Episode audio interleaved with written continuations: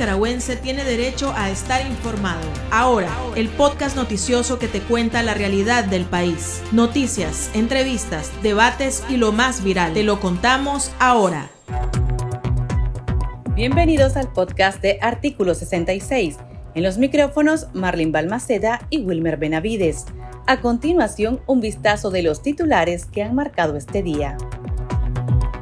Régimen realiza juicio político a la presidenta de la Unión Democrática Renovadora, Suyen Barahona.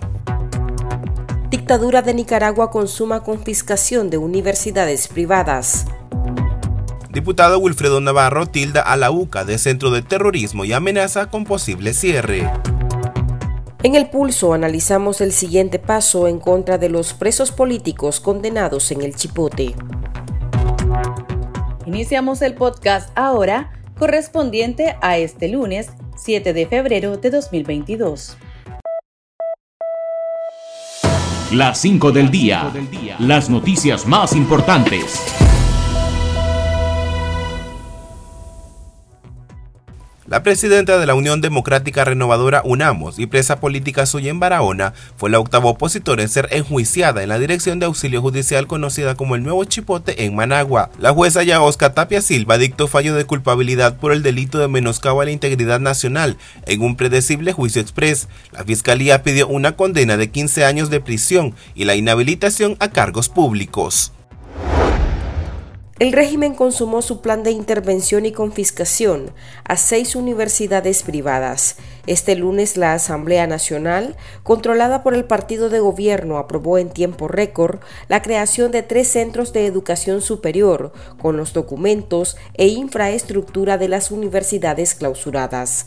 De esta manera, la Universidad Católica Agropecuaria del Trópico Seco Ucatse, que pertenecía a la diócesis de Estelí, pasó a llamarse Universidad Nacional Francisco Luis Espinosa Pineda. La Universidad Politécnica UPOLI ahora es la Universidad Nacional Politécnica y las universidades hispanoamericana, nicaragüense de estudios humanitarios, Popular de Nicaragua y Paulo Freire fueron absorbidas por la recién creada Universidad Nacional Multidisciplinaria Ricardo Morales Avilés. A pesar de ser convertidas en estatales, las instituciones de educación superior aún estarían cobrando aranceles. El diputado Wilfredo Navarro, al servicio de la dictadura, despotricó este día en contra de la Universidad Centroamericana UCA, en medio de despojos de instituciones universitarias por parte del régimen. En declaraciones a medios gubernamentales, Navarro aseguró que la UCA no se encuentra al día en sus informes, lo que ha sido la justificación para el cierre de universidades. La UCA, que es un centro de terrorismo, aún actual, es un centro de promoción de violencia y de desinformación, no está al día con el Ministerio de Gobernación, no tiene llenado sus requisitos, pero se le han dado cuatro veces prórroga. Douglas Cerros Lanzas, de 53 años, el segundo nicaragüense en ser declarado culpable por la Ley Especial de Ciberdelitos, pasó de desempeñarse como auditor interno de la financiera Fundecer a rehén de la dictadura por supuestamente propagar noticias falsas en sus redes sociales. Sidley Cerros Espinosa, hija del preso político, manifestó al equipo de Artículo 66 que su padre no ha estado involucrado en la política y que como todo nicaragüense tiene su criterio acerca de la situación que prevalece en el país. Escuchemos las declaraciones brindadas a este medio. Pues ha sido bien de golpe porque nunca nunca habíamos sufrido asedio ni nada, ni, ni tampoco pues nunca tuvimos problemas con, con nadie pues por cuestiones políticas. Hasta ahora que al inicio pues era un asedio constante o caminan encima de uno pendiente qué es lo que hace, qué es lo que dice. Eh, a mí me han amenazado con armas ya me han insultado en la calle, este, me han mandado mensajes ofensivos y, y nosotros nunca hemos tenido problema con la, con la otras, nosotros tenemos la opinión, ¿verdad? Como todos los nicaragüenses, que es doloroso lo que se vive. Es algo que realmente que le arrebata la libertad de expresión a cualquiera. No hay protesta y tampoco se puede hablar ni en privado ni en público con nadie porque ya es, es un, ya es un crimen. El candidato a la presidencia de Costa Rica, José María Figueres Olsen, quien ganó la primera vuelta el domingo 6 de febrero con más del 27% de los votos, ha prometido acercamientos con el régimen de Daniel Ortega en caso de ganar las elecciones del país vecino. En declaraciones al medio digital CR Hoy, el político del Partido Liberación Nacional PLN y expresidente de Costa Rica en los 90 dijo que a pesar de ser una relación ciertamente más delicada en comparación al resto de la región, considera que es necesario hacer un extraordinario esfuerzo para limar asperezas entre ambos países por la combinación de intereses económicos y políticos. En ese sentido, afirmó que bajo su mandato enviaría un embajador a Nicaragua de cortesía diplomática para mantener una relación respetuosa. El pulso. Le medimos el ritmo a la realidad.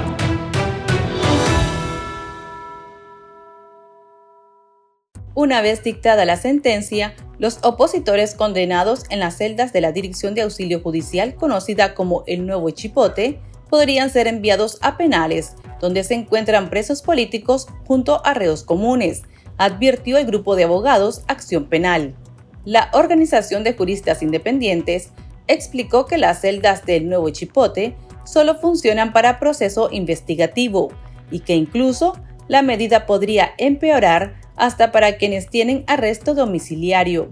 Escuchemos la explicación brindada por un miembro del Grupo Acción Penal a artículo 66.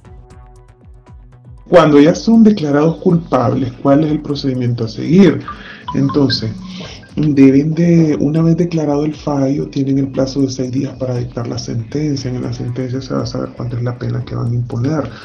Eh, las defensas supongo que van a, recurrir de apelación en contra de la sentencia que ya sabemos que el tribunal de segunda instancia no le va a dar lugar. Realmente eh, los, las personas que están enfrentando un proceso penal, desde que la causa, desde que pasa la audiencia inicial y la causa remitida a juicio, ellos tienen que estar en el sistema penitenciario. O sea, eso de mantenerlos en el chipote, que es una celda de carácter investigativo y eh, no es procedente. Eh, realmente eh, en los casos comunes es así, remitirlos al sistema penitenciario. Otro punto, ¿qué pasará con las personas que están en arresto domiciliar? Bueno, todas las penas que están imponiendo tienen prisión. Entonces, asumo, o sea, es probable, muy probable, es la, alta probabilidad de que ellos vayan igualmente a prisión, al igual que los otros presos políticos pueden mantener la medida cautelar o deben de ser trasladados al penal. Como le digo, las penas a imponer son de prisión. El, tanto el delito de, los, de, conforme a la ley 1055, los que remite la ley 1055, y de igual manera pues lo que es el de, de ciberdelito. ¿Qué pasa con las personas condenadas que han desarrollado enfermedades crónicas o, preexistentes durante su encierro? Mire, el problema ahí es que estas, estas personas nunca han sido valoradas por un médico legal, que de manera formal, conforme lo establece la ley, eh, señale pues todas las afectaciones previas, eh, premórbidas que ellos tienen eh, en relación a que tienen enfermedades crónicas preexistentes, ni mucho menos las enfermedades que han desarrollado por estar dentro. Entonces, estas personas deberían, o sea, lo que, lo que sí es que si existiría un dictamen médico legal que fuera de un, de un médico forense o objetivo, imparcial, el médico forense determinaría que ellos necesitan atención médica. Atención médica eh, y si pueden continuar el régimen carcelario o régimen carcelario abierto, es decir, estar en el sistema penitenciario pero con atenciones médicas o estar eh, o hubiesen enfrentado los procesos con medidas cautelares distintas por alguna situación de que son reos valetudinarios, sobre todo con énfasis en las personas adultas mayores. Consultamos a nuestros lectores qué opinan sobre estos juicios express y el papel que han desempeñado los jueces designados para esta tarea. Escuchemos sus opiniones. El chat. Abrimos los micrófonos a nuestros oyentes confirma una vez más que la justicia está en manos de los Ortega Murillo. Todos los secuestrados políticos están siendo enjuiciados al gusto y antojo del régimen tiránico eh, dictatorial de Daniel Ortega y Rosario Murillo. Al gusto y antojo de todos los secuaces. Una vez más, pues queda confirmado que la justicia acá en Nicaragua está al margen de lo que Ortega diga. Esos son juicios sumarios, juicios sumarios, como en la época de, de, los nazis, de que le decían de una vez, lo pasaban a fusilar. En este caso, lo condenan de una vez. Es mi opinión en dos puntos sobre esta situación de estos de esta presidenta de este partido político opositor al régimen. Bueno, uno de los puntos de vista yo veo ahí que Daniel Ortega la está ocupando como una ficha para la hora de una salida suave, como canje. Eh, uno y lo otro sobre los jueces, bueno, tenemos entendido que los jueces son manejados, manipulados totalmente por, por los mandatarios, pues en este caso sería Pola Rosario y Daniel. Eh, totalmente ellos están sometidos, están sujetos a, a, lo que ellos ven, sin saber el punto de vista, claro, por supuesto de que, de que a Daniel le conviene mantener a esta gente eh, en ese, como habla, se habla, pues que la octava mm, que está condenada por el juez, por los jueces sandinistas, en el cual se sabe perfectamente que no le puede dar libertad. Pues esas son las piezas que ocupa el ajedrez de Daniel Ortega para la hora de una salida suave, como lo vuelvo a repetir. Ahí que les quede claro estos sandinistas, que ni ahí ni los mismos sandinistas, como en Barahona, eh, todos, los, todos los ex sandinistas que estuvieron ahí, ni ellos mismos se capiaron. Así que la cárcel es pareja, sea para sandinistas o no sandinistas, simplemente que piensen diferente que Ortega serán encarcelados. Y pues todos esos juicios no son no son válidos. Ese, es el órgano represor de Ortega. Y todos esos jueces encargados de todos esos juicios deben de enfrentar la justicia, pero cuando ya Ortega salga. Porque esos juicios no, no son como se deben. Hacen las leyes a su manera. Entonces, todos ellos deberían de ser juzgados, igual que Ortega. Abogado, entonces, en estos casos, ¿qué es lo que procede? Entonces, eso, mire, las medidas cautelares, formalmente, si les pueden cambiar las medidas cautelares o serán trasladadas al penal, como le digo, la pena de imponer es prisión en todos los delitos que están condenando. Las, medidas cautelares o, la, o, la, pena ya a una persona condenada ya no son medidas cautelares, ya es pena. ¿Qué es lo que procede en esos casos?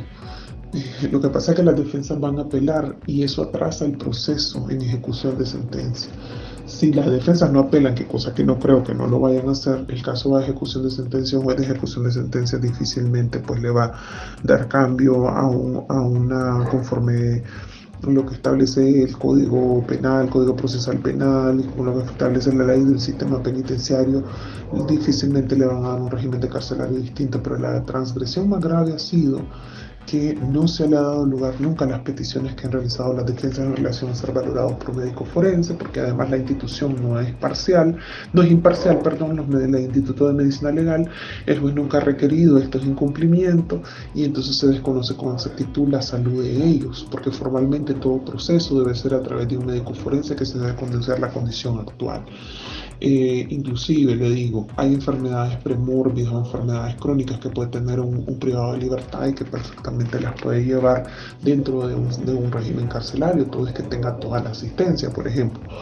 Un paciente que es eh, hipertenso, el hipertenso mientras sea controlado, está recibiendo atención médica y está recibiendo todo su tratamiento, está recibiendo pues el acceso de alimentación de parte de su familia, este paciente, esta persona podría salir a un régimen carcelario, pero si es una persona, por ejemplo, que necesita una cirugía, eh, como creo que uno de ellos que necesita una cirugía en el colon y que esa cirugía estaba programada, esa es una situación que sí le tendrían que dar trámite, pero previamente valorado por un médico forense. El detalle que estamos ante unas instituciones totalmente partidarias. Muchas gracias. Las noticias más destacadas, el ritmo de la realidad nacional y debates para comprender el panorama social, ahora, el podcast informativo sobre Nicaragua.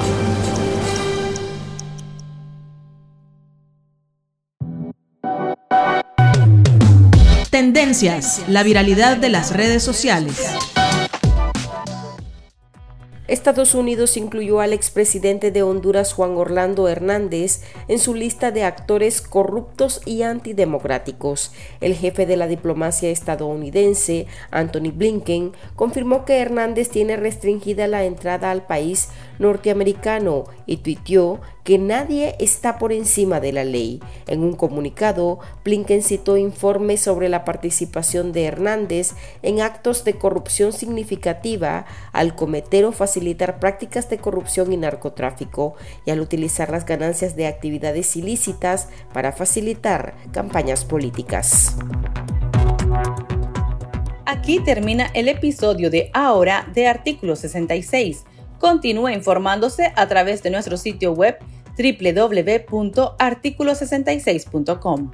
Síganos en nuestras redes sociales. Nos encuentra en Facebook, Twitter e Instagram y suscríbase a nuestro canal de YouTube. Hasta la próxima. La información veraz y de primera mano está ahora. No te perdás el podcast noticioso que te cuenta la realidad del país. Compartí y pasa la voz.